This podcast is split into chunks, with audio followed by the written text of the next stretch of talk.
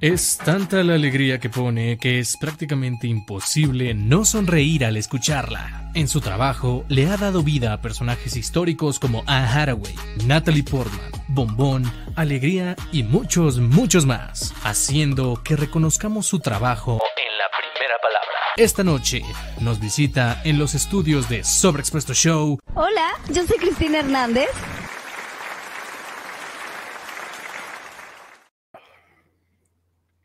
Bienvenidos a toda la comunidad de Sobreexpuesto Show. Yo soy Abraham Juárez y estoy muy contento de que estén aquí conmigo en el primer programa de la cuarta temporada de Sobreexpuesto Show. Estoy muy contento de que estemos acá y pues bueno, vamos a dar un gran aplauso a nuestra invitada, Cristina Hernández.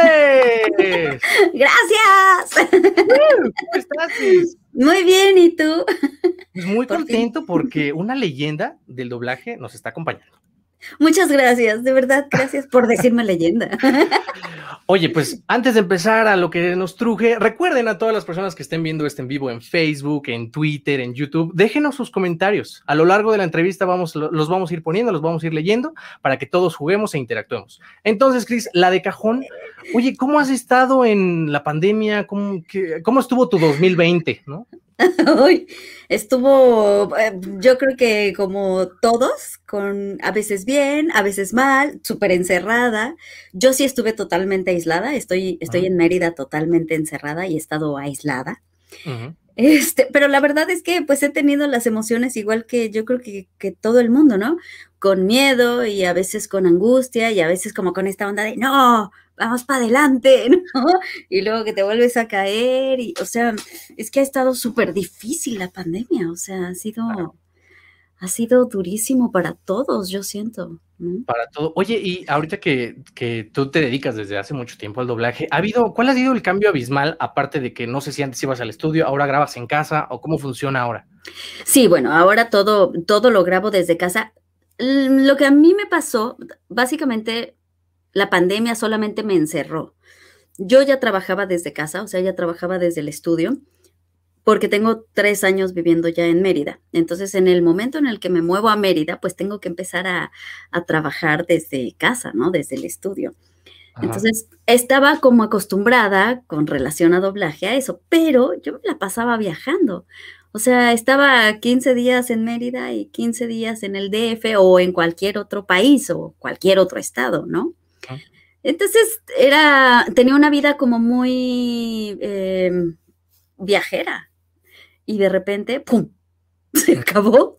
Olvídate, olvídate del DF, olvídate de viajar, olvídate de, de nada, ¿no? Ahora te quedas encerrada en tu casa y sigues trabajando desde acá.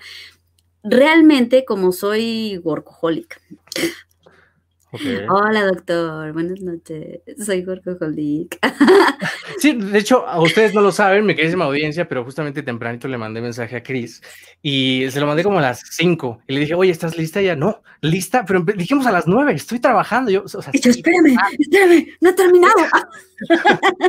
Este, yo, sí, pero al rato no pasa nada. Entonces, este, eh, eh, digo, qué bueno que sigues estando muy activa, pero ¿cómo has notado? eh, vamos a entrar de lleno, ¿no? Al a Sobreexpuesto Show, es momento de las preguntas sobreexpuestas. Dale. ¿Cómo has notado este cambio de que antes en el doblaje pues se hacía sala? Para los que no sepan qué es hacer sala, pues vas, se sientan ahí en la salita literalmente y esperan a que el director hable. Ahora, con todo este cambio que ha dado la pandemia, ¿cómo lo- las personas que quieren empezar a hacer doblaje podrían hacerle? No, está súper complicado. En este momento, para la, la gente que quiere empezar a hacer doblaje, o sea, yo lo veo dificilísimo, porque como todo el medio tuvo una, pues un cambio súper radical, los que ya están adentro, justo lo que están haciendo es cambiar su estilo de hacerlo, o sea, ya los que estaban adentro. Están tratando de alcanzar como esta, este, esta nueva forma de hacerlo. Y hay muchos que, aunque llevan toda la vida, no están grabando ahorita porque no tienen un estudio montado en casa, ¿no? Entonces, incluso para la gente que lleva mucho tiempo adentro, está haciendo un cambio súper radical, súper fuerte. Y a veces muchos de ellos tampoco pueden trabajar. Entonces, imagínate a alguien que no ha entrado. Imposible, ¿no? O sea, ahorita tenemos limitaciones de, pues puedo conectar con tal actor y me encantaría que fuera tal otro, pero el, pero el otro no tiene estudio. Entonces, pues puedo conectar con este y este y este, que son los que sí tienen estudio. Ahorita se limita muchísimo, muchísimo. Y para los que quieren entrar, lo veo difícil. Hay una plataforma, streaming, que es con la que sí he estado trabajando. Llevo tres años trabajando streaming, doblaje streaming. O sea, no te Es- agarró en curva. No. Ay. Pero fue una coincidencia, o sea, creo que soy una suertuda de la vida porque a todo el mundo lo agarró en, en curva y yo ya venía, Sí, tú ya, tú ya estabas de bajada, ¿no? yo ya venía así, no amigos, esto se hace así, ¿no? Porque venía trabajando ya en su digital, que es una plataforma en donde se hace doblaje streaming.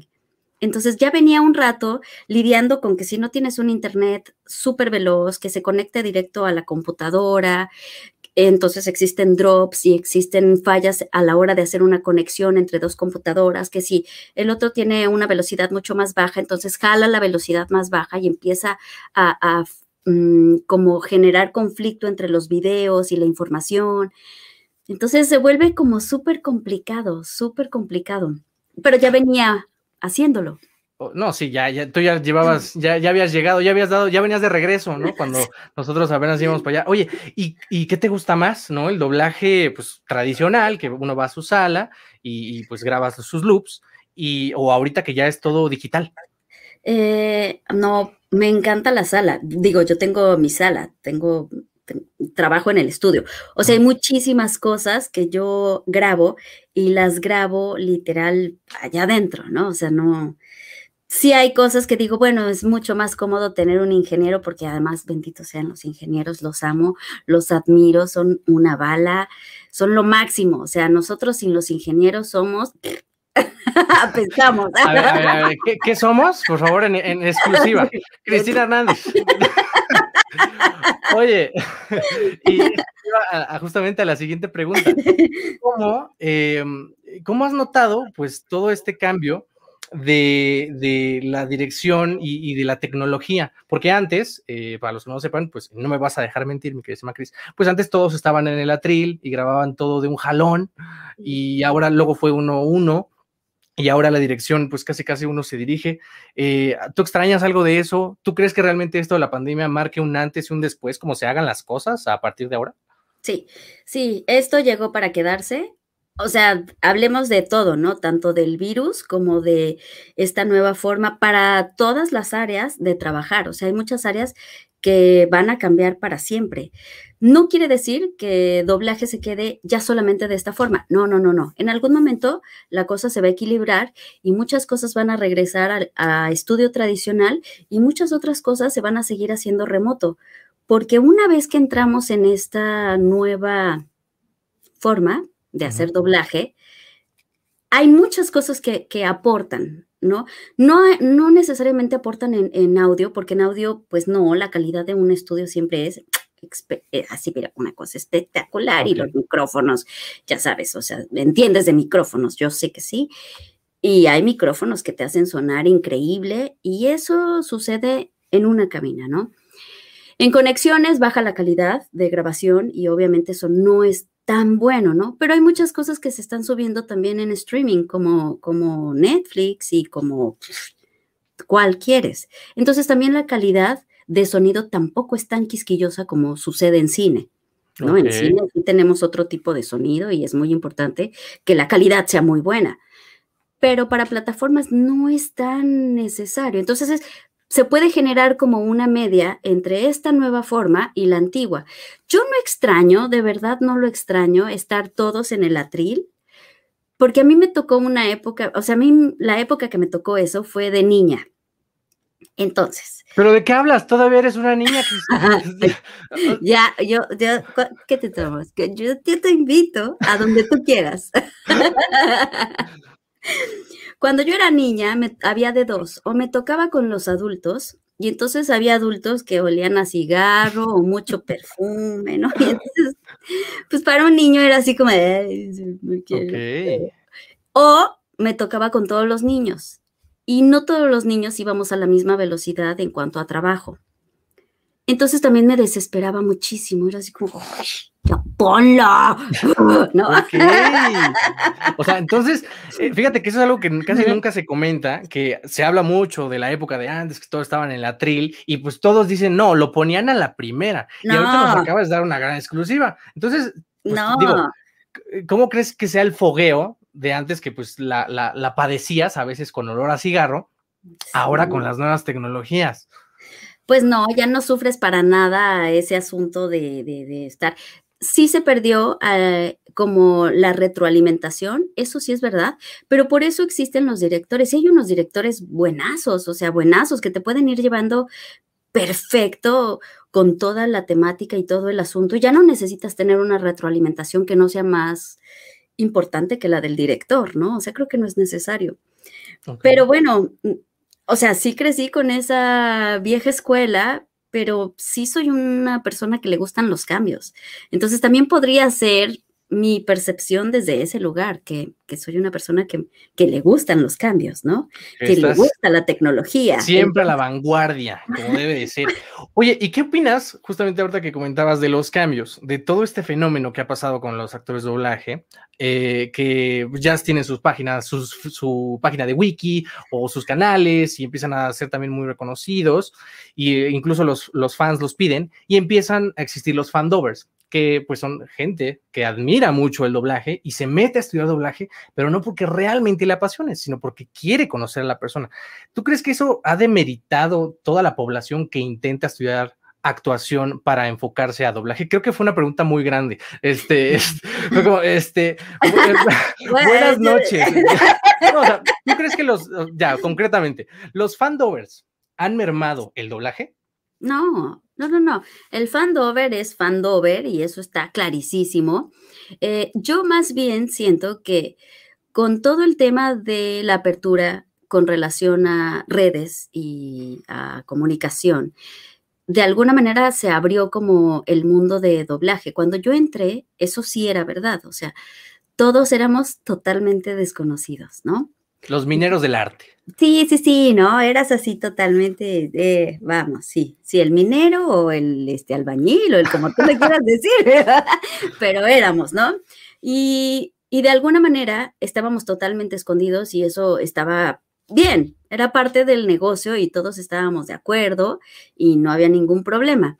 Eh, cuando se abre y toda la gente empieza a decir, yo quiero hacer doblaje, yo quiero hacer doblaje, que ya ves, pues, cuando yo llegué yo no sabía que existía doblaje y yo te puedo asegurar que muchísima gente no existía hasta que llegó Internet y abrió y dijo, hola amigos, estas son las caras que tú has escuchado toda tu vida, ¿no?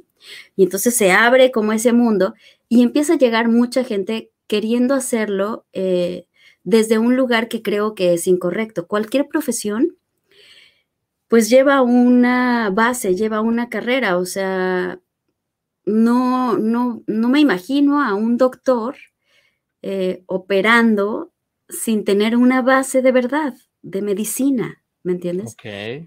No lo, no lo concibo, o sea, y esto también es una profesión, es una carrera, ¿no? Y la base es la actuación. Entonces, de repente llegó mucha gente que dijo, ah, no, ellos solo hablan, está muy fácil. y yo puedo imitarlos y puedo hacer vocecitas. Y entonces era como, mm, no, porque mm, pues es como si le dijéramos al doctor, ¿verdad? Que, pues, que te sabes unos remedios, ¿no? O sea, no está. Eh, ¿Cómo se llama la homeopatía? ¿no? Unos, unos chochos.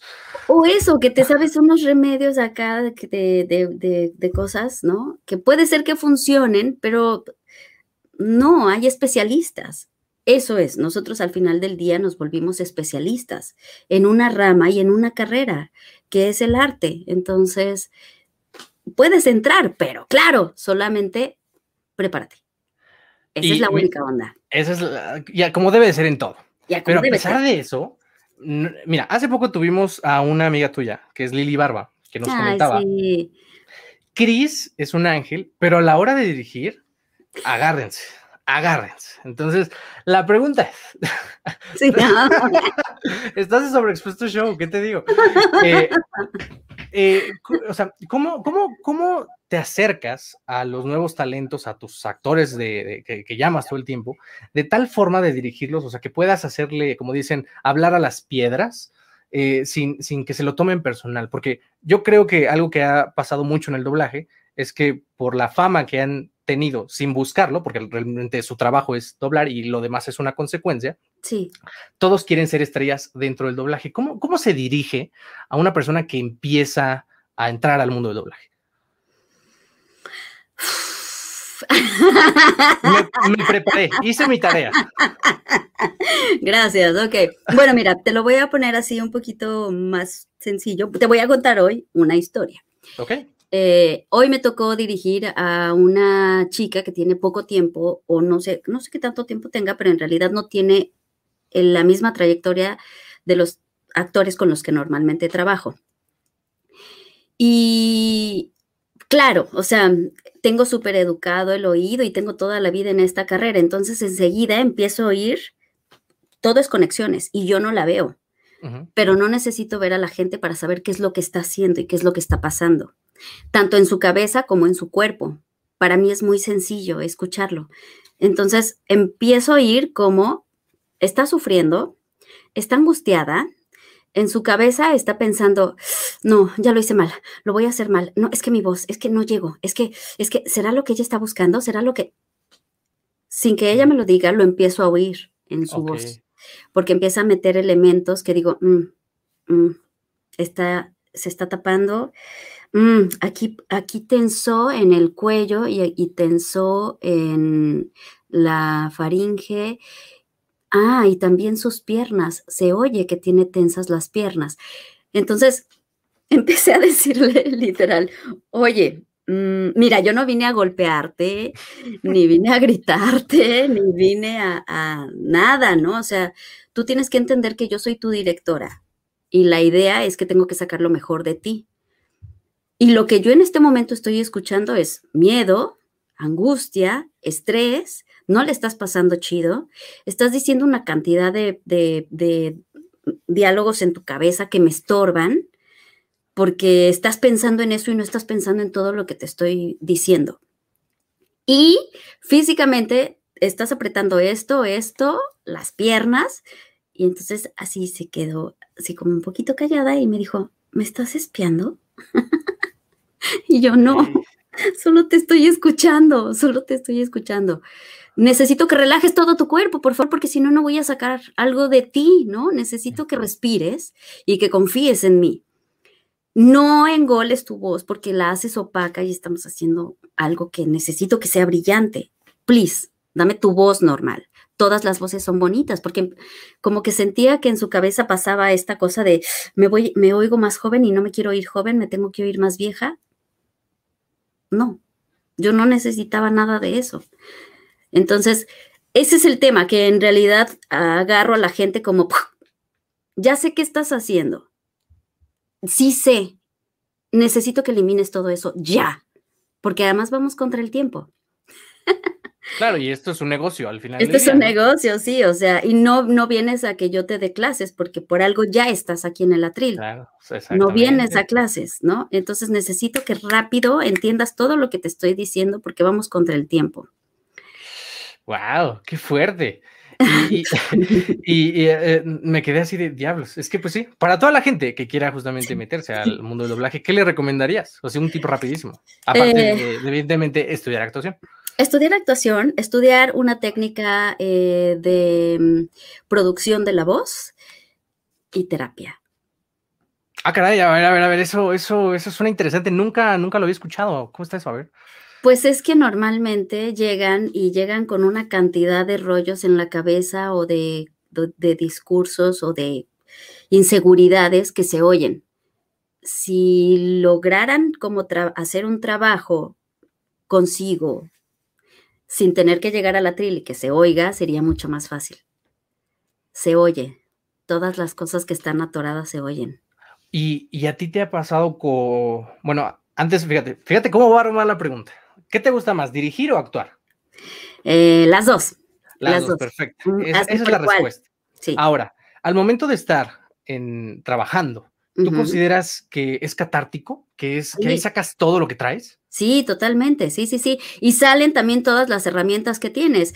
Mira, me tocó dirigir una vez a un, compañero locutor bellísimo, tiene una voz bellísima, ¿no? Y entonces en algún punto me dijo, oye, yo quiero aprender a hacer doblaje. Le dije, tú, tú tienes una voz bellísima, yo te enseño.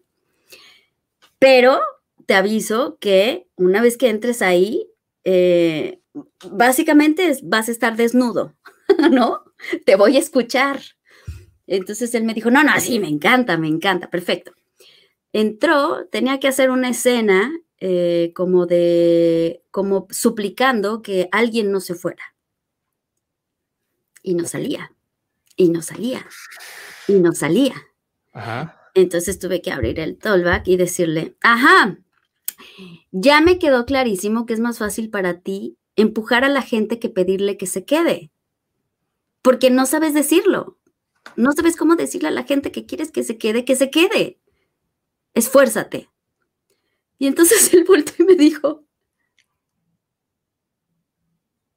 ¿cómo sabes? Y yo, porque lo estoy oyendo, porque no te sale. Porque no puedes decirme, por favor, quédate. Por favor, dime, dime, quédate quédate, pero se oye que me quieres golpear. No, dímelo de verdad, dime de, verdad, pídeme que me quede, que tienes ganas. No me voy a ir a ningún lado, Cris. Ya, ya, se acabó. Apaguen el programa. ok, y luego, y luego, y luego. Entonces, obviamente, cuando llegan, oigo un chorro de cosas, o sea, oigo características, oigo, oigo cuando hay miedos, oigo muchas cosas. Y está bien, es algo padrísimo, me encanta, ¿no? Por eso es que creo que la psicología es algo que debe acompañarnos. Sí, claro. Oye, hablando de psicología, bueno, no tiene nada que ver con psicología, pero también leí en tu wiki, mira, estamos viendo uno de, tus momentos ahí en la cabina hace miles de años, porque pues tú ya no utilizas la cabina, tú ya estás en el 2020, 2021, ¿qué digo? 2022. Dice, vaya terapia. Oye, eh, leí en tu wiki que también eres astróloga. ¿Sí, sí. estudié astrología siete años. Ok, ¿y en qué momento si te la pasas trabajando todo el tiempo? Bueno, es que tuve una época en que no era tan workaholic, de los 18 años a los veintitantos. Ok. O sea, tuve una época en que no, en que sí parrandeaba y... O sea, ¿te gusta la fiesta? Me gustaba muchísimo la fiesta. O sea, tuve dos años que no dormí nada, casi nada, porque yo parrandeaba lunes, martes, miércoles, jueves, viernes, sábado, el domingo ya descansaba, ¿no? sí, pero yo salía todos los días de parranda durísimo y regresaba a las 5 de la mañana. No tomaba, no fumaba, pero bailaba un chorro y platicaba más. ¿Pero qué bailas? ¿Cumbia, salsa, merengue, trío, balada? Eh, no, me encantaba en esa época como el rock mexicano, iba raves, electrónica. favorito de música? Ah, tengo varios. Pero uno de mis favoritos, Soda Stereo. Ah, con el, señor Cerati. por supuesto, con el señor Cerati. Lloré, creo que con Cerati. Yo sí lloré así de, no, ¿por qué me dejaste, estúpido? Oye, y ahorita que platicabas, ¿alguna vez has tenido un evento en tu vida que se compagine con algo que doblas? O sea, que, que, que digas, esto es como algo que estoy viviendo y el personaje lo está diciendo. ¿Te ha pasado algo así? Sí, un chorro de veces, un chorro de veces. Justo con el personaje de Alegría, qué loco, ¿no? Eh, te digo que de alguna manera yo siento que todos deberíamos tomar terapia, ¿no? Y yo es, llevo muchos años tomando terapia tomo temporadas y luego digo cha, cha, cha, y luego regreso cuando siento que lo necesito de nuevo. Y justo cuando estaba grabando intensamente, estaba tomando terapia. Y en algún punto me dice, o sea, como que estábamos tocando el, rollo de que no, de que yo debía hacer, eh, permitir que saliera como la furia y la tristeza, sobre todo la tristeza no me gusta es como algo que yo hago así como, iu, ¿no? Tristeza, iu. Pero no, o sea, es algo totalmente incorrecto, ¿no? Entonces, era el, terapeuta, decía, tienes que darte permiso de estar triste cuando estás triste, porque yo te pregunto y tú me dices, no, bueno, sí, pasó esto, pero, eh, pero nada, no pasa nada. Lo minimizabas. Lo minimizaba. Entonces, justo estábamos en todos esos temas cuando me toca grabar intensamente. Y todos los diálogos, o sea, yo decía, yo hago esto todo el tiempo todo el tiempo digo esto. tú, tu tristeza, mantente en el círculo de la tristeza. Mira, allá, tú allá, todo está muy bien. Entonces, para mí, esa película fue una catarsis, o sea, fue súper fuerte porque justo estaba tocando todos esos temas, que tenía que ser un poquito más integral emocionalmente, ¿no? No solamente desbordarlos en doblaje, porque también en doblaje he desbordado muchísimas cosas, o sea, muchos sentimientos o emociones que, que prefiero como guardar, llego ahí y las, las exploto. Lo sacas todo. Mira, justamente estamos aquí viendo un clip de, alegría. Eh, y, ahorita que estamos teniendo mucha retroalimentación de, del público, me gustaría preguntarte cuál ha sido el comentario o, la experiencia. No sé si, si, si, nos estamos viendo. Si, sí, todo, sí, este, ¿Cuál ha sido el comentario o la experiencia que más te ha marcado en una convención con un fan? que hayas dicho, wow, toqué una, una fibra muy sensible de las personas? Eh, he tenido varios momentos. En, realidad, cada vez que voy a un evento o cada vez que me topo como con los fans, soy, eh, no, no, no, no puedo ser como distante. No, mm, no me da, no me da. Si se me acercan, para mí es muy interesante, súper interesante. Quiero saber por qué se acercaron a mí soy súper sociable. Entonces, si se acercan además de todo a contarme que, porque los veo, lo veo en sus, en sus miradas, que es como, ¡Ah! Los he acompañado durante mucho tiempo y una vez que yo empiezo a hablar, parece que empiezan a suceder cosas en su cabeza. Y, hay como varias expresiones en la cara cuando, cuando yo empiezo a hablar y la gente empieza a tener como estas expresiones. Y para mí es como, cuéntame, ¿qué me he perdido de tu vida? porque evidentemente estoy en tu vida. Cuéntame que me he perdido, pero que evidentemente ahí estoy. Ponme al día. Qué fuerte.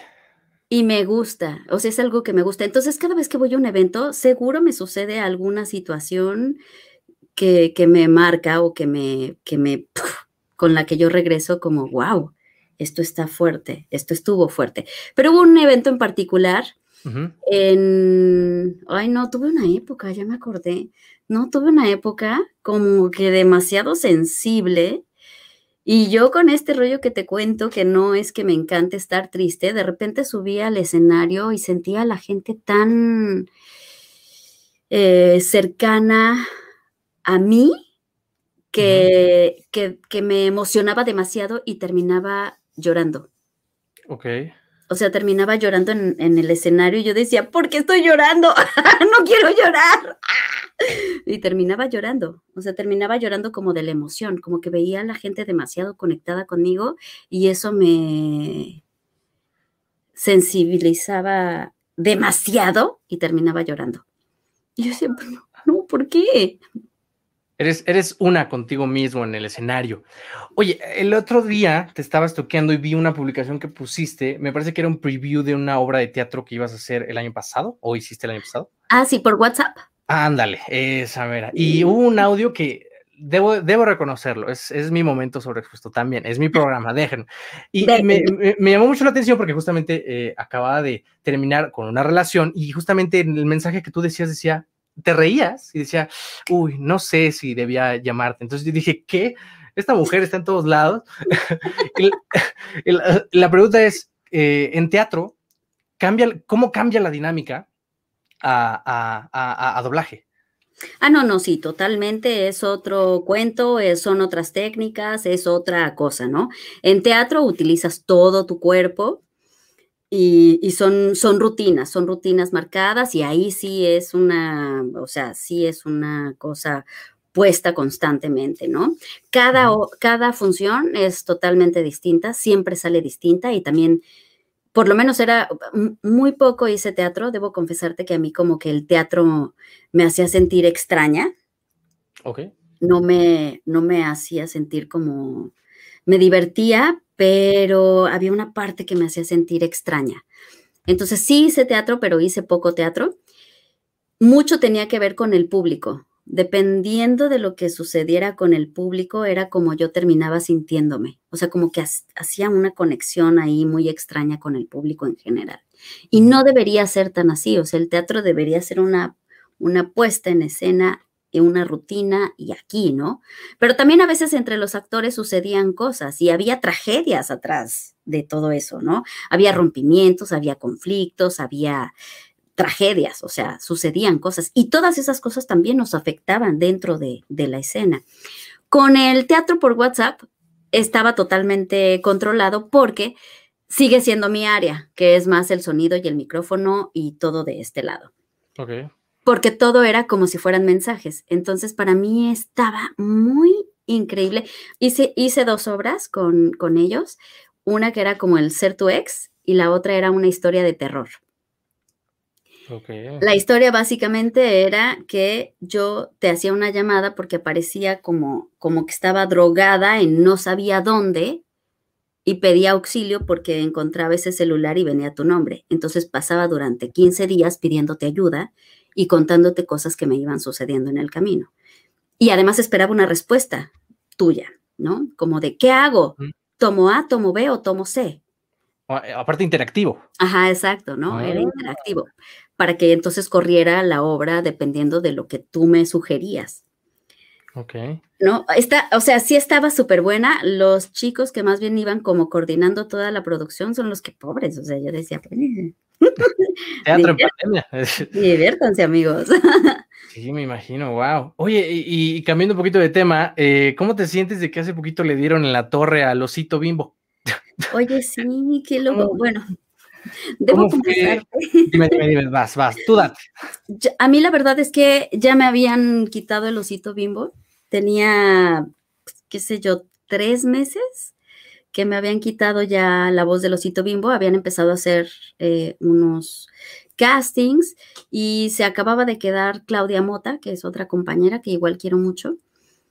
Ella se había quedado ya con la voz del osito bimbo, empezó a grabar y toing, que lo quitan. Entonces, en realidad, yo, yo lo único que pensé fue, qué loco, me tocó a mí vivir el osito bimbo, lo que tenía que vivirlo, ¿no? y, Sí. ahora sí que. ¿Cuál nos podrías hacer un osito bimbo? Sería, sería un, crimen que nos fuéramos sin sobre Por supuesto. Donitas bimbo, sabor y energía para alegrar tu día. Diablos, no puede ser demasiado, demasiado, demasiados sentimientos aquí. ¿Y, cómo ha sido tu, camino en el mundo de la locución, que es totalmente aparte de, del doblaje? ¿Cómo, entraste? ¿Cómo te has desenvuelto? Una pregunta que nos hicieron mucho en los fans es, ¿qué tan difícil es ser mujer en el mundo de la locución? Sí, eh, sí tiene, sí tiene su rollo. Yo me acuerdo que cuando realmente con lo primero que empecé fue con publicidad, porque obviamente el camino de doblaje es mucho más complejo. Eh, empecé grabando toda la publicidad de Mattel, todo lo que tenía que ver con Barbies, y juguetes, ¿no? Este, mm, yo me acuerdo que casi todo eran locutores hombres, ¿no? Todas las marcas importantes eran locutores hombres. Tiene un tiempo, y me acuerdo que hasta las tarifas eran diferentes. O sea, las tarifas para los hombres eran mucho más altas que para las locutoras. Y yo decía, ¿por qué? ¿No? O sea, yo voy a ganar menos. pues sí, ¿no? Y como niña ganaba mucho menos también, ¿no? O sea, estaba como seccionado. Entonces, eh, tiene un tiempo acá que obviamente todo el movimiento ha hecho que la cosa sea más igual, igualitaria, ¿no? Y que ahora existen muchas marcas importantes con voces de mujer. Entonces, es muy fácil ahora que empiecen a castear como, y hacemos cast con mujeres y con hombres. Y a ver dónde, donde vemos que jala más. Pero ya es un poquito más parejo. O sea, yo creo que ya ahorita no existe tan cañón esa diferencia entre hombres y mujeres. ¿Cómo hice? Pues muchísimo tiempo estuve metida en todas las marcas y había que dedicarle mucho tiempo. Tú haces publicidad, ¿no? tú eres locutor, ¿no? Sí, sí, ¿cómo sabes? sí, sí, sí, Porque poquito, también te toqué. ah, Dios mío, no puedo creerlo. Este, sí, sí. ¿no? sí, sí, sí.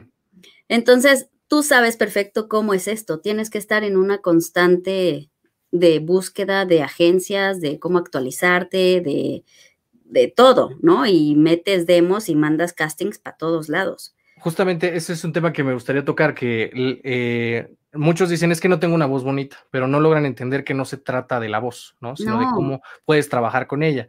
Y algo que, digo, evidentemente, pues yo no tengo ni, ni, ni dos centímetros de experiencia de lo que tienes tú, pero algo que me he dado cuenta que me ha funcionado a mí es que siempre hay que acercarse con una persona que sepa hacer demos. Porque a lo mejor tienes muy, muy buen talento, pero no sabes cómo encapsularlo. Si la gente no te escucha o no te ve como, como el talento que tú tienes, pues no te van a hablar, ¿no? Claro, claro. Además, hay como dos tipos de demos, ¿no? O sea, yo me acuerdo que, que había, había clientes que de repente me decían, y no tienes un demo solamente como de, no de personajes, sino solamente como de marcas, porque es muy distinto el, el género de locutor institucional que de personaje o de caracterizaciones, o sea, son totalmente distintas.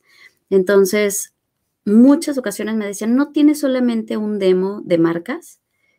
Y yo decía, ah, ok. Entonces, tenía, tenía, en general tengo como dos demos o tres demos, en uno donde tengo personajes de doblaje, en otro donde tengo como cosas más naturales y otros que son como más institucionales, porque es como, tengo de todo escoge qué quieres oír. Mm, de chile, mole y pozole. Claro, claro, ¿qué quieres? Claro, porque pues, ahora sí que el que decide es el cliente, ¿no? Que eso es algo que también las personas no entienden en doblaje, que cuando los cambian no es tanto por la decisión del estudio, sino por el mismo cliente, ¿no? Sí, sí, sí, sí, es el cliente. Eh, y, en, cuestión de, grabar un comercial y, de hacer doblaje, ¿ha habido algún personaje, digo, ahorita nos comentaste de alegría, pero alguno que te haya costado mucho trabajo?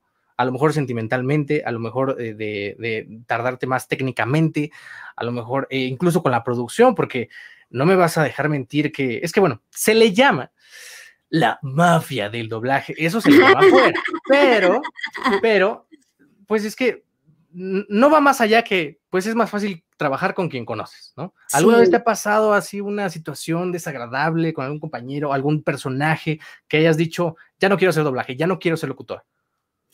Sí, sí, tú, o sea, he tenido experiencias desagradables con clientes, claro que he tenido experiencias desagradables. Me tocó un cliente con una marca eh, de desodorantes que me pidió tres tomas, como que yo no le entendí, él no me supo explicar y después de tres tomas me dijo, a ver, mi reina, no sirves para esto. Porque ya ves que en publicidad de repente tienen unos egos así súper heavy, ¿no? Y literal así me dijo, a ver, mi reina, no sé qué haces aquí, ¿quién te dijo que eres locutora? Eh, la neta no sirves, cero natural. Eh, voy a llamar a otra persona. ¿No? Entonces, yo dije, bueno, ¿no? Simplemente no nos entendimos, que bueno, nada más te cuento, me tienes que pagar el 50% por llamado en falso. Es tu decisión y estás en todo tu derecho, pero me escuchaste. Hice casting de, y si a la mera hora no te funcionó, no es mi problema. Arréglate con la agencia y con mucho gusto. Qué fuerte. En del comunicado. O sea, ¿qué haces? Nada, pues simplemente como que lo tomas desde un lugar también profesional. Entonces, claro que he tenido momentos súper amargos o discusiones con actores que de repente se me han puesto difíciles, ¿no? He tenido discusiones en, el atril en donde de repente se me quieren brincar y me quieren decir, no, es que yo lo hice, no, es que por, se te ocurre que yo estoy aquí porque qué, que soy tu directora porque qué. ¿Quién tiene que entregar qué? Si esto sale mal, es mi responsabilidad y si sale bien, también. Haces lo que te pido y no me vas a decir qué es lo que yo tengo que hacer porque por algo estoy aquí puesta. Entonces también he tenido esas discusiones y nada, me las aviento, me las aviento y, y porque sí tengo carácter, ¿no? Sí, claro, porque ese es el lado menos expuesto de sí, Cristina Hernández. Sí, eh, recuerden a todas las personas, ya estamos llegando a tres cuartas partes del programa. E-, eres una gran entrevistada, Cris. Eh. Oye, muchas gracias. No, tú lo haces muy sencillo. muchas gracias, muchas gracias. A todas las personas que nos están viendo en Facebook, en YouTube, en Twitter o en cualquier plataforma donde nos estén viendo o escuchando, recuerden que nos ayudarían muchísimo si nos regalan un like, una suscribida, una, una compartida. Y ahorita vamos a leer sus comentarios al finalizar el programa. Eh, Cris, ¿cómo te encontramos en redes sociales? Ah, estoy en Twitter y en Instagram como arroba cricribos, en Facebook como Cristina Hernández solo para fans, y no he abierto tweet, eh, TikTok porque como que todavía no le agarro la onda, pero... Me encanta, me encanta como... A ver, dos preguntas. ¿Por qué Cricribros? Bros, ¿eh? porque cuando decidí que, cuando entra, entré a Twitter, resulta que Cristina Hernández ya estaba agarrado. Tampoco es que, pero es que no es un nombre difícil, o sea, es que Cristina Hernández es como Juan Pérez, o sea, es igual, ¿no? Entonces, claro que ya no existía Cristina Hernández. Así que pues tuve que hacer como una abreviatura. Al principio era Cricricru, que era mi apodo de niña. Eh, Gabriel Kobayashi así me, decía, ¿no? Me decía Cricricru. Y una vez platicando con Lalo Garza me dijo, no, ¿cómo te vas a llamar Cricri Cru? ¡Qué tontería! No, ponte otra cosa, Cricri, voz, locutora. Y yo dije, pues, es más compacto, es más fácil de decir, es más fácil que la gente lo recuerde. Ya, Cricri voz, me voy a quedar así. Okay. Pero me hubiera encantado encontrar mi nombre, solo que me tardé. Encontraste, pero encontraste tu voz. Ah, ¿verdad? Ah, ah. Eso sí. Eh, sí sugiero amplísimamente que te hagas un TikTok porque eh, me imagino que has de saber que tienes muchos audios virales. Digo, no lo preparé para, el programa, pero tienes, obviamente, pasa un fenómeno bien padre con los actores de doblaje en, en TikTok porque es que ya es bien raro esto de las redes, porque hay gente que replica un audio que no es de ellos, entonces el audio se hace súper viral, pero no se le reconoce al actor de doblaje, se le reconoce al TikToker. Entonces, sí, es súper extraño. Entonces, eh, seguramente si te das una vuelta en los TikToks, te vas a hacer viral súper rápido. Eso me lleva al siguiente tema, eh, los Star Talents, que eso es como de cajón en todas las en todas las entrevistas de doblaje, pero yo siempre he creído que ahora ya antes existían los Star Talents porque los actores de doblaje pues no tenían tanta exposición. Ahora, ¿tú qué opinas de los Star Dubbing Talents, como tú, como Lalo Garza, como Mario Castañeda, que ya incluso eh, el fenómeno ha sido tan grande y ya los fans los piden a ustedes? Sí, está increíble, eso, eso está increíble. Mm, yo creo que poco a poco eh, eso ha ido subiendo. Entiendo perfecto eh, la figura del Star Talent y del influencer, porque de alguna manera es parte de un sistema de estrategias de ventas, ¿no? Y es que es obvio, pues esto es una industria. En algún punto yo creo que para como hemos ido, yo veo, por ejemplo, las cuentas de Lalo Garza o de Mario Castañeda, y no, bueno, yo soy una bebé así, ¿no? o sea, bye. Ellos sí lo han hecho espectacular y entonces, claro, ya hay marcas que de repente los buscan y van generando estrategias. Yo siento que de repente hay que meterle como muchísimo tiempo a las redes. Ok. Y, y básicamente prefiero eh, estar totalmente metida en doblaje y estar, sí le doy tiempo a las redes, por supuesto, y hago publicaciones y hago lo que más, lo más que pueda de conexión con la gente, porque eso es lo que yo percibo en realidad, que mis redes son una conexión con la gente y por eso es que estoy ahí porque ellos como que me alimentan, como que sus comentarios me dan risa, como que las cosas que publican me parecen muy chistosas, como que todos esos grupos de fans donde dicen, no, este estuvo muy mal, no, este estuvo muy bien. Uy, leerlos me divierte tanto, no tienes idea, ¿no? Pero, pero al final del día, yo me eh, dedicar una gran parte de mi tiempo a las redes, siento que, oh, no, porque me gusta más hacer doblaje, porque me gusta más dirigir, si voy a dedicar mi tiempo, prefiero estar dedicada al estudio y dedicada a otros actores y dedicada a toda la carrera que he construido. Si de ahí va saliendo como todo lo que sucede en las redes, eh, éxito. Pero realmente no, no, no se me antoja meterle más, ¿no? Por eso tampoco no me he metido. Sí, yo me siento feliz así. Sé que debería meterme un poquito más, pero, o sea, mira, básicamente todo lo que voy haciendo no es porque yo sea chistosa haciendo videos, ni es porque sea, este, no sé, creativa, ¿no? Para mostrar marcas. No, en realidad yo he ido haciendo mi carrera en esta área, que es doblaje. Y aquí es donde creo que tengo que seguir haciéndolo, ¿no? Claro. No, sí. Me encanta. Es que ya a veces, eh, y, eso sí, te, lo voy a contar porque me ha tocado que luego te lo piden como una herramienta de trabajo, ¿no? O sea, sí, me ha pasado que luego cuentas, me dicen, no, pues muy bonito tu demo, ya hicimos el casting, ya te lo pagamos, pero ¿cuántos seguidores tienes? Y yo, ¿eso qué importa? ¿Eso qué tiene que ver? Pero sí, ya, ya es como parte del currículum. Entonces es como, hay que, dice, hola Cosmo y Fulanito, dice Clemente Piña. Ahorita vamos a leer sus, sus, todos sus comentarios. ya estamos llegando a la recta final. Vayan dejando todas sus preguntas, vamos a seleccionar las más creativas. Pero pues sí, al, final los followers y el número pues cada vez es, es más importante, ¿no? Para el cliente. Sí, eso está clarísimo. Y claro que de poquito que me voy asomando, veo cómo van subiendo como los números. No he buscado cómo hacer una estrategia para ir subiendo los más, o sea, realmente no, no he buscado como estrategia. Lo que me interesa es como tomar clases de actualización y otras cosas. Es que lo que realmente me apasiona es, está aquí en la cabina. Estamos aquí. Oye, y eso me lleva a la siguiente pregunta. Si no hubieras sido actriz, ¿qué hubieras hecho? Ah, yo quería ser sobrecargo. Ah, a ver, a ver, a ver, a ver, cuéntame cómo estuvo eso. Porque en realidad lo que yo quería hacer en la vida era viajar. Pero, oh, sorpresa, que es tan grandioso que puedo ser actriz y locutora y estar en la cabina y también puedo viajar por lo mismo.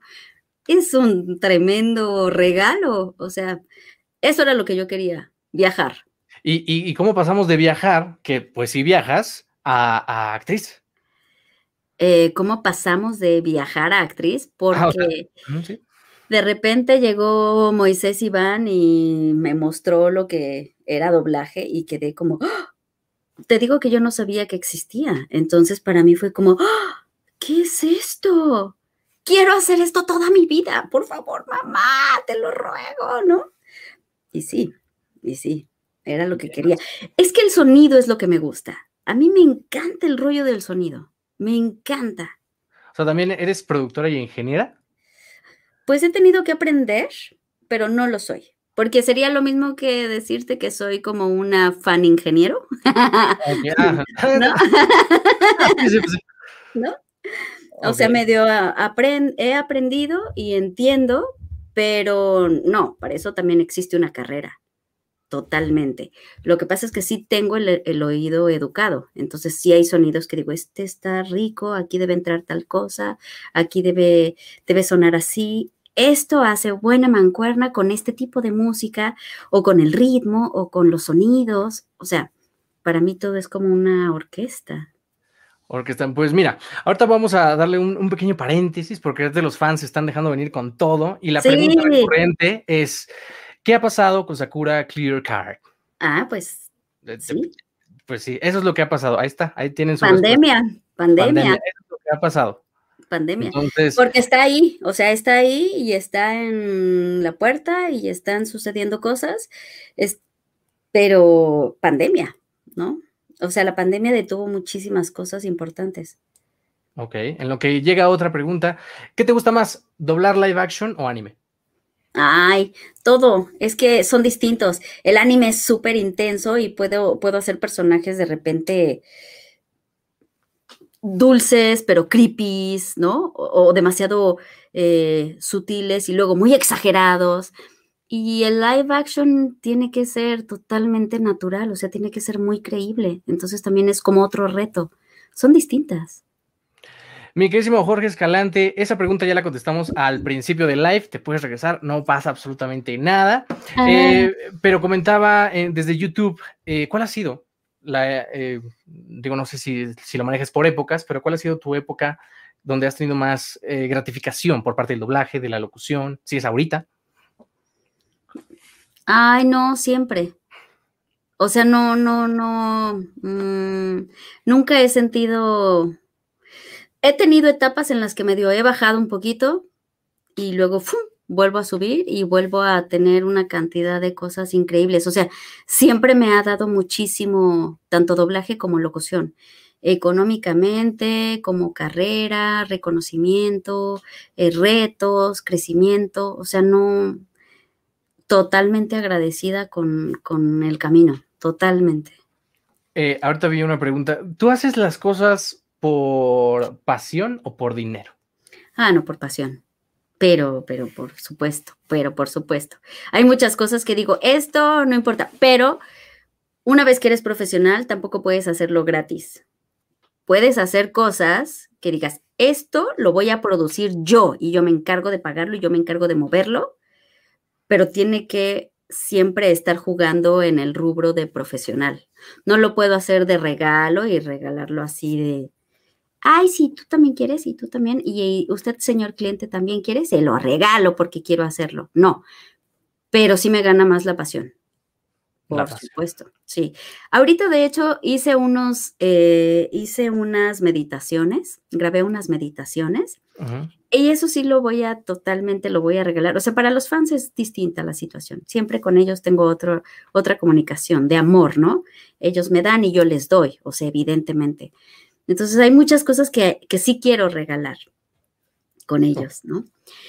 Voy a, eh, voy a subir estas meditaciones muy pronto porque hay gente que entiendo que pues todos estamos pasando la pandemia como podemos, ¿no?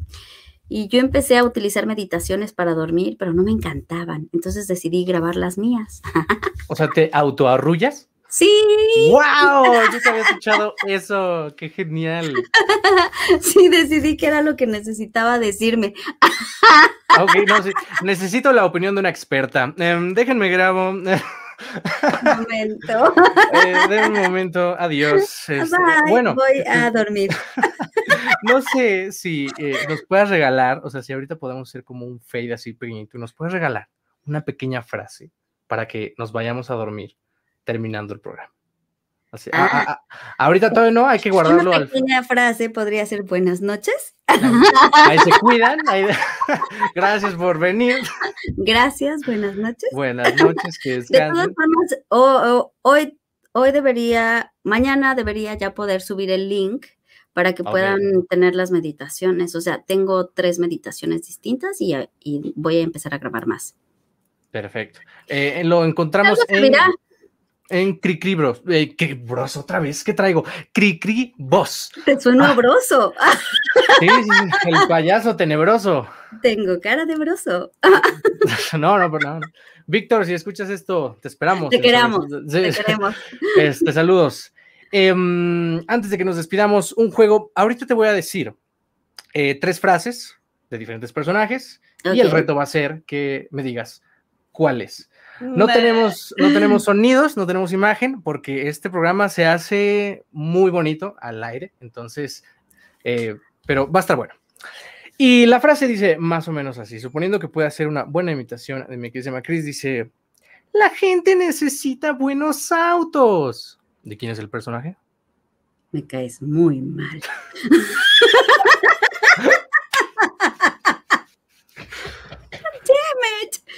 Ah, la gente necesita buenos autos. ¿De las chicas superpoderosas? No. No, pero sí es una niñita. Sí es una niñita. ¡Ah! Matilda. Eso, muy bien. Punto para Chris. ¡Eh! En, el sistema de puntos que acabo de inventar vas ganando. Excelente. La siguiente dice, eh, mi familia está en Florida y yo en Nueva York. Ah, eh, Juego de Gemelas. ¿No? ¡Ah! ¡No! ¡Ah, no! No, mi pobre angelito. Exactamente, muy bien, muy bien, ahí está, lo tienes, lo tienes. Ahí voy, ahí voy. Y ya para que nuestra primera invitada de la cuarta temporada de Sobre Exposo Show gane este el juego que se llama El juego que gana Chris, dice, ¿quién se podría enamorar de verdad en 30 días?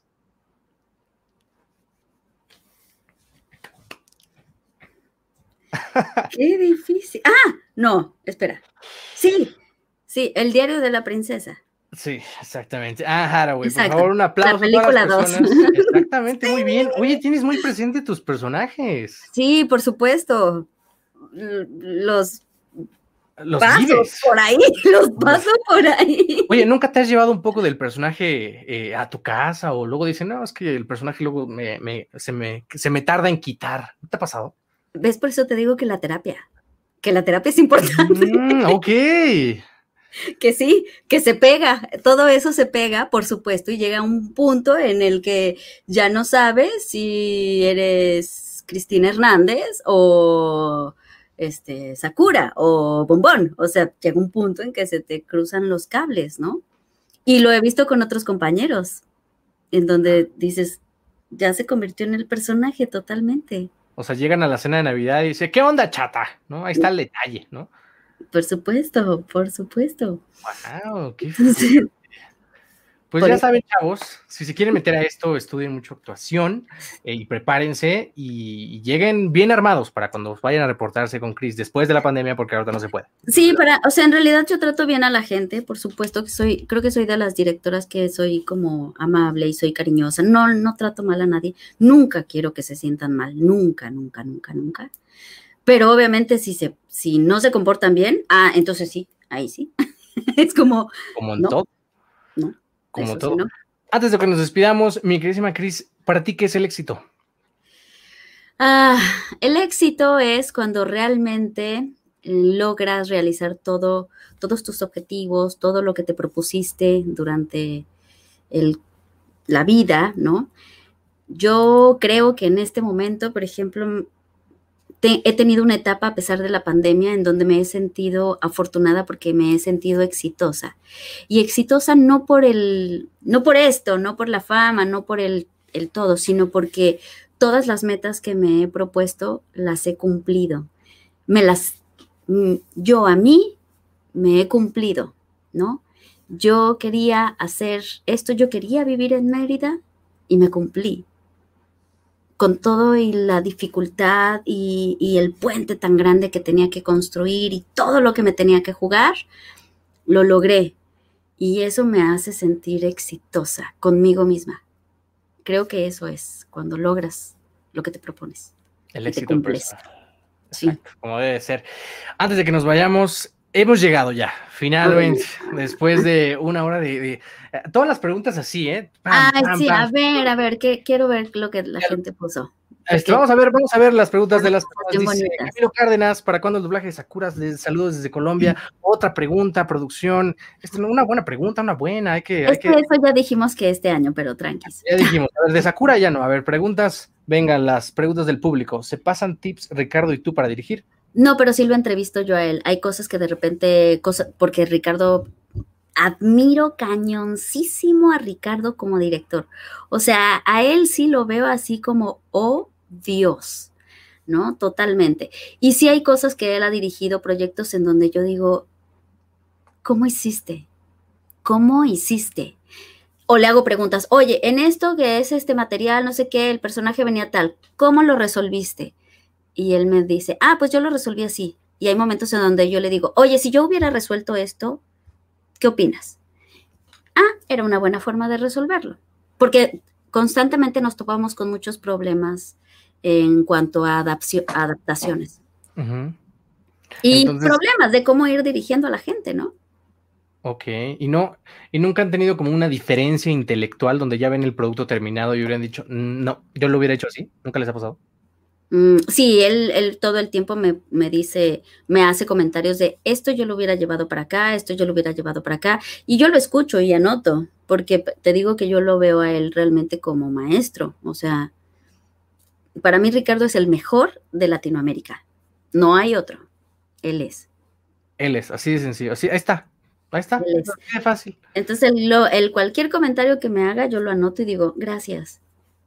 Wow, mira nada más, qué bonito, ¿no? Sentir admiración. Sí, Por- sí, sí, sí, totalmente. Eh, comentaban aquí, vi un comentario, ¿qué proyectos se vienen en, en, en corto, largo, mediano plazo? Uy, tengo un chorro de proyectos, tengo un chorro, un chorro, un chorro de proyectos. Eso, No pero no les puedo contar, o sea, nunca puedo contar nada porque ya sabes, todo el tiempo hay contratos. paréntesis, eh, digo, eh, no sé si supiste eh, que hace poco, no sé si ya estés viendo WandaVision, la serie. Bueno, Mi marido es el director. Ah, nada más, nada más. Oye, qué bárbaro. Eh, de hecho, aprovecho para el próximo Sobreexpuesto Show. Nos visita también Wanda Maximoff aquí en Sobreexpuesto Show. Pero eh, aquí vamos a tener todo. De hecho, no, no, he podido contactar a Ricardo. Entonces, ahorita, Ricardo, también si estás viendo esto, saludos, estás súper invitado. Pero en fin, lo que quería comentar es que hace poco, eh, digo, ya el, el, spoiler salió ayer, pero un actor de doblaje español tuiteó que eh, justamente el personaje que salió pues ayer, que fue una mega bomba, lo tuiteó y, se, y, y, y no había salido. ¿Y, qué opinas de los actores de doblaje, por lo regular más jóvenes, que van a las cabinas y se graban y que está el documento ahí sobre el privado atrás? ¿Cómo, cómo ves todo ese show? Porque gran parte de eso, por eso ya no se puede hacer sala, inclusive antes de que se pudiera, de que fuera la pandemia, ¿no? Sí, es cero, cero profesional. O sea, es que nosotros todo el tiempo estamos trabajando con, ay, con materiales súper delicados. Y yo he caído en situaciones en donde digo, ay, ¿cómo fui a caer? ¿No? ¿Cómo, cómo caí en una pregunta así y respondí? ¿Cómo me atreví? ¿Cómo? Porque a veces piensas que ya todo salió, que ya hubo una publicación o que algo, porque los fans de repente tienen una cantidad de información que uno piensa, claro, él habló con el cliente, ¿no? o sea, así claro. heavy, ¿no? y caes, ¿no? Pero me parece, por ejemplo, las fotografías con los materiales, súper cero profesional, súper cero profesional. Son materiales totalmente dedicados y tenemos contratos, se arman unos problemononones durísimos, durísimos. Y por eso es que en algún punto también la imagen del actor de doblaje no es tan confiable porque pierde el piso. Por eso es que a veces el influencer o el star talent es la imagen que realmente pueden utilizar porque es una imagen mucho más eh, estable, mucho más correcta pero es un camino que hay que ir aprendiendo, o sea, nada. Pues ahí está, si eres actor de doblaje y tienes un gran personaje que va a salir en el capítulo Te 9, callas. callas. Te Borra callas. todo, porque hasta el hombre borró el tweet, borró la cuenta, obviamente seguro, No. la- o sea, todo mal. No, no, todo mal, todo mal, pues es que eso no se hace para nada. Por eso es que cada vez que me preguntan, yo así hago como... ti, ti, ti, ti, Así de, no este, mm, ya nos vamos. Pero bueno, usted es público hermoso, precioso, que nos dice Luis Díaz, entiendo porque no menciona sus proyectos, nos arruinarían las sorpresas. Claro. Evidentemente, hay que cuidar porque sí, yo soy muy fan de Marvel. Entonces, un dato curioso, que no sé si lo habían notado tú, Ricardo, ¿alguna vez ustedes están hablando en personaje? ¿Sabes en qué momento fue? ¿No? ¿En qué momento? El otro día estaba viendo Thor The Dark World, me parece. Entonces llega Natalie Portman, que es este, la novia de Thor, y se enoja con Colson, que también es Ricardo. Ah, sí, sí. Empiezan a hablar y fue como, ¡ah! qué, qué divertido.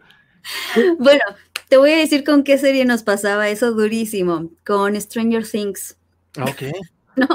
Porque, claro, los dos hacíamos todas las escenas, además de que íbamos en las noches a grabar, o sea, terminábamos de trabajar, de dirigir, de bla, y llegábamos al estudio, el pobre ingeniero, un campeonazo, ¿no? Que nos esperaba a las nueve de la noche. O sea, imagínate, un ingeniero que llevó todo el día y todavía espera estos dos pelmazos que llegan a las nueve de la noche con 150 loops y ciento el otro, ¿no? O sea, imagínate el pobre ingeniero diciendo, por Dios, nada más porque lo van a poner bien rápido estos señores, ¿no?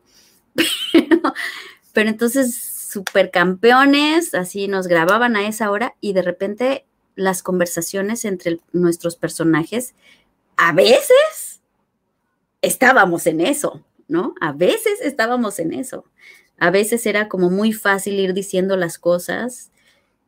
Estábamos en eso, ¿no? Y teníamos las conversaciones tal cual. Así.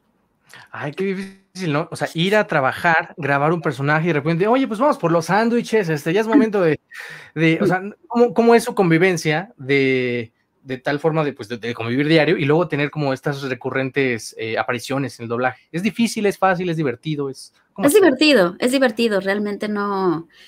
Por- Porque estamos acostumbrados, o sea, los dos lo hacemos desde niños, entonces estamos acostumbrados a entrar en personaje y ser el personaje, ¿no? Pero hay muchos momentos en los que, claro, que nos salimos y hacemos nuestras tonterías de, personas normales, ¿no? Y nada, pues también tenemos una parte de todos esos personajes en nosotros, o sea, eso es verdad. Eso es verdad. O sea, todos los personajes que hemos ido haciendo, todos tienen un cachito de nosotros, ¿no? Pues bueno, ya estamos terminando el programa. Antes de que nos despidamos, ¿cuál ha sido, ah, obviamente la de cajón hay que dejarla al final, el personaje live action y anime que más te ha gustado o más difícil que te ha tocado doblar? Este, el anime que más me ha gustado, es que es muy difícil porque tengo varios que son muy favoritos. Obviamente Sakura Kinomoto es favorita, favorita. Este, live action. Ay, fíjate que me encantó la Guerra de las Galaxias, obviamente, Star Wars. Con Natalie Portman. Sí, a los que han, creo que a nadie le encantó la 2 y yo amé la 2, ¿no? O sea, la amé porque era toda la película donde surgía realmente todo el romance con Anakin y yo estaba enamorada de Anakin, de verdad. O sea, es, es uno de mis actores así de... Entonces, para mí era como, Bésalo, ¿no? Así, bésalo. Si lo estabas diciendo, por favor. Por favor. y, te quiero felicitar y qué bueno que estás en dos de los universos más grandes de, las películas. Estás en Star Wars, estás en Marvel, y eso, antes de también de que nos despidamos, nos, dicen que el que mucho se despide no se quiere ir. Así es. Y, es, sí es cierto. No te preocupes, Carmen Martínez, que acabas de llegar, te puedes aventar el programa totalmente regrabado aquí en la página de Facebook, Somos Conectarte, en YouTube también. Y si dices, ay, qué flojera, no quiero ver video, pero quieres escuchar el audio, no te preocupes, estamos en Spotify, Amazon Music, Apple Podcast, en cualquier plataforma de podcast que se pueda ocurrir. Ahí te puedes eh, echar todo el podcast completamente bueno, no en vivo porque pues ya pasó, pero este, pues muchas gracias, muchísimas Chris, por, por tu tiempo. Esperamos verte de nuevo en, Lo, en Thor, Love and Thunder, ¿sí o no? Quizá, a lo mejor, no lo sabemos. Puede ser. No hay nada nunca escrito, ¿no? Hasta que no salga al aire. Muy bien, muy bien. Diablos, lo intenté. Em, la pregunta sobre expuesta, antes de que nos despidamos, ¿cómo se describe Cristina Hernández en una palabra? Loca. ¡Loca! Ay, mi queridísima Cris, en serio, muchas, muchas, muchas gracias por tu tiempo, por regalarnos ya casi una hora de tu tiempo. Pero feliz, feliz. Gracias a toda la gente que se conectó. Vi, muchos nombres que conocía, a los Cricri Crushers que amo. Son mega así, pero los amo, de verdad los amo. Hago conexiones con ellos y hago reuniones con ellos porque de verdad los amo. Jorge, que lo adoro. O sea, vi muchos mensajes de gente que quiero mucho. Gracias por acompañarme siempre. Los amo. Ay, muchas, muchas gracias en serio, Cris. Y justamente a todas las personas que nos acompañaron en esta transmisión especial, muchas gracias. Recuerden que nos apoyarían muchísimo solo dándole un like a la página, compartiendo con sus amigos, suscribiéndose al canal, activando la campanita para que no se pierdan estas entrevistas y también siguiéndonos en nuestro podcast si les llegan a, llamar la atención, pues todas estas entrevistas dentro del maravilloso mundo del doblaje. Antes de que nos despidamos, mi queridísima Cris, un chiste, un cuento, una anécdota, eh, una voz para dormir, eh, no sé, eh, lo que gustes. Ah, sí, que la voz para dormir, ¿verdad? No, pero es que tiene que ser una cosa así metida, preciosa, así de, de, de, toma un buen camino, ¿no? Una cosa como toma un buen camino profundo al sueño. Pues nada, mi, mi, último comentario es, para despedirme del programa, este 13 de febrero va a ser mi cumpleaños y me encantaría que me mandaran un mensaje de regalo, ya que estamos en esta pandemia y no puedo hacer absolutamente nada más que recibir mensajes. me encantaría recibir sus mensajes porque siempre me encanta leer todo lo que me escriben. Gracias por hacerlo. Ay, muchísimas, muchísimas gracias, Chris. Y también muchísimas gracias a mi productor Pablo, que hizo un excelente trabajo. Gracias, Terry Fast, hermano. Y gracias a todas las personas que nos acompañaron en la cuarta temporada de Sobreexpuesto Show. Sigan mucho a Cri Cribos. Perfecto, lo dije. ¡Eh, simbroso! Lo dije bien al final. Una máxima es no lo hagas hasta que te salga bien, hazlo hasta que lo hagas sin equivocarte, ¿no?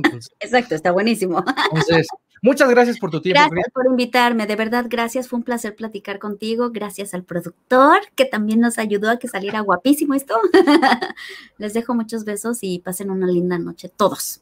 Viernes, viernes. viernes. Que tengan muy bonito fin de semana, que descansen. Yo soy Abraham Juárez, me encuentran en todas las redes como Abraham JRZ. Suscríbanse al canal y no se vayan a perder por nada del mundo la entrevista el próximo viernes después de que vean un capítulo de WandaVision, porque vamos a tener a nada más y nada menos que Wanda Maximoff. Para que no se lo pierdan, yo soy Abraham Juárez, nos escuchamos el próximo viernes. Bye bye.